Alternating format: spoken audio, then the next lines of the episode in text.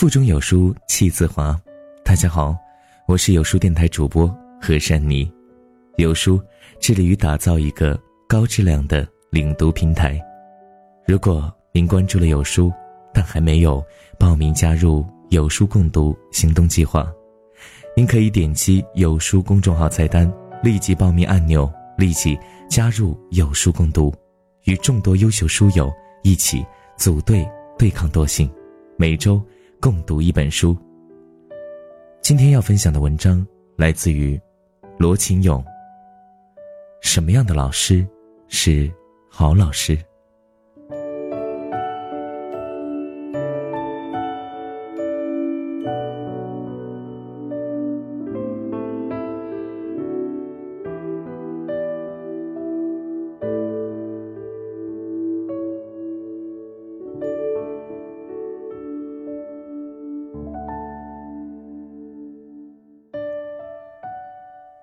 春节回家，在一次小学同学聚会上，我们不由聊起了少年时代的种种趣事，很是热闹。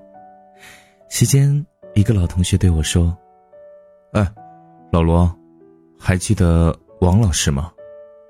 我上一次回家碰到他了，老了好多。”脑海中那个已经模糊了多年的影子，突然清晰起来。一股暖流也开始在心里流淌。王老师是我们小学四年级到六年级的语文老师兼班主任，同时还是学校的校长。一帮同学到现在也不知道他的全名，家里的父母长辈私下都叫他王走资。当初我一直没有搞清楚“走资”这两个字怎么写。也很不理解，怎么叫这么一个怪名字。很多年后才明白过来，他应该是在文革的时候被扣上右派的帽子，批斗过。二十多年过去了，很多记忆已经模糊，但有几件事情一直印在我的心里，怎么也难以忘记。王老师一直很严肃。不怎么爱笑，对学生要求很严格。小时候我很顽皮，老是爱偷懒，作业总是草草完成，因此经常被罚抄课文。有时候一个字儿写错了，会被罚抄整篇课文好几遍。当然也有好处，我逐步的也就改掉了这些坏习惯，养成了认真细致的好习惯。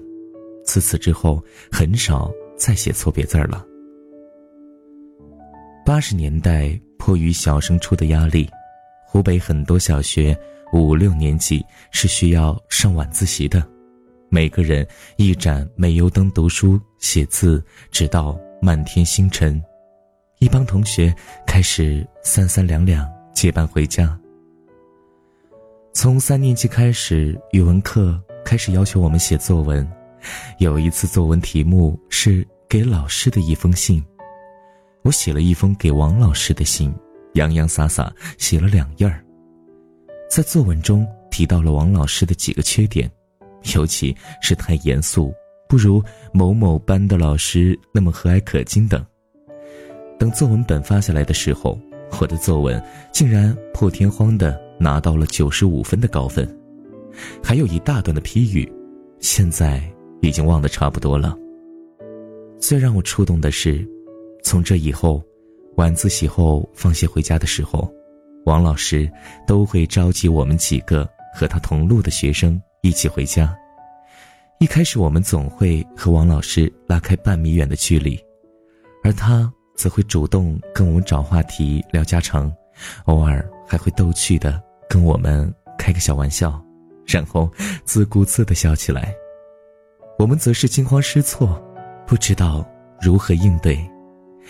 现在回想，黄老师不善言谈，也不知道跟我们这一帮小屁孩聊些什么，但他努力想和我们走得更近，成为一个更好的老师。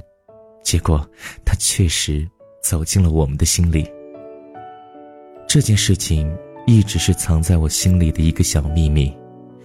原来老师会在意我，会听我的建议，这让我幼小的心灵油然而生那么一点点的小自豪。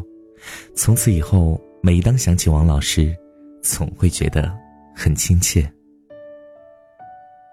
还有一件让我难以忘怀的事情：一天中午下雨，我没带伞，所以没有回家吃饭。王老师知道后，拉着我去他的宿舍吃午饭。还记得那天他做的是一道煎茄子，他在灶台前切菜炒菜，我则帮着添柴烧火。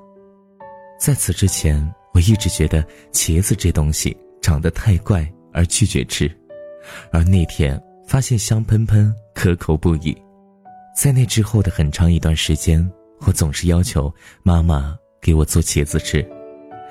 等我长大一些。有机会自己做饭，总会不由得尝试学着老师的样子开始煎茄子，直到现在，这已经成为我最拿手的一道菜。成年之后，回忆起这些往事，总会有一股暖流涌上心头。这些在外人看起来稀松平常的小事，但在一个孩子眼中，却是老师的特别关照。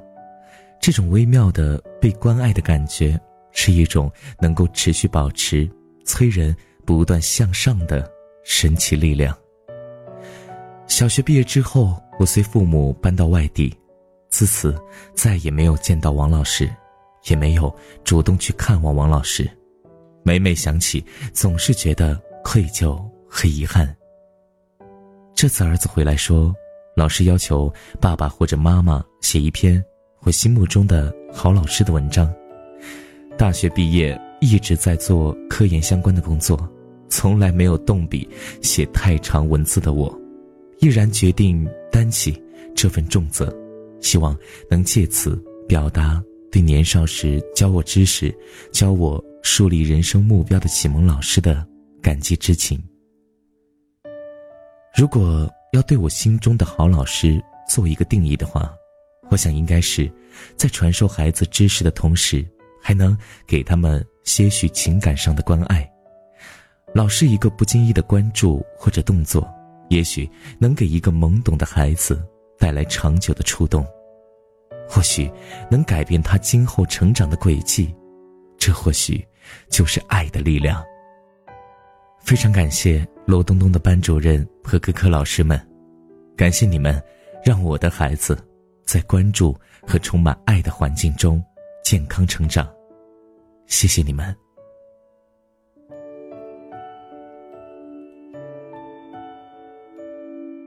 本周共读自控力，下周共读一个人的朝圣。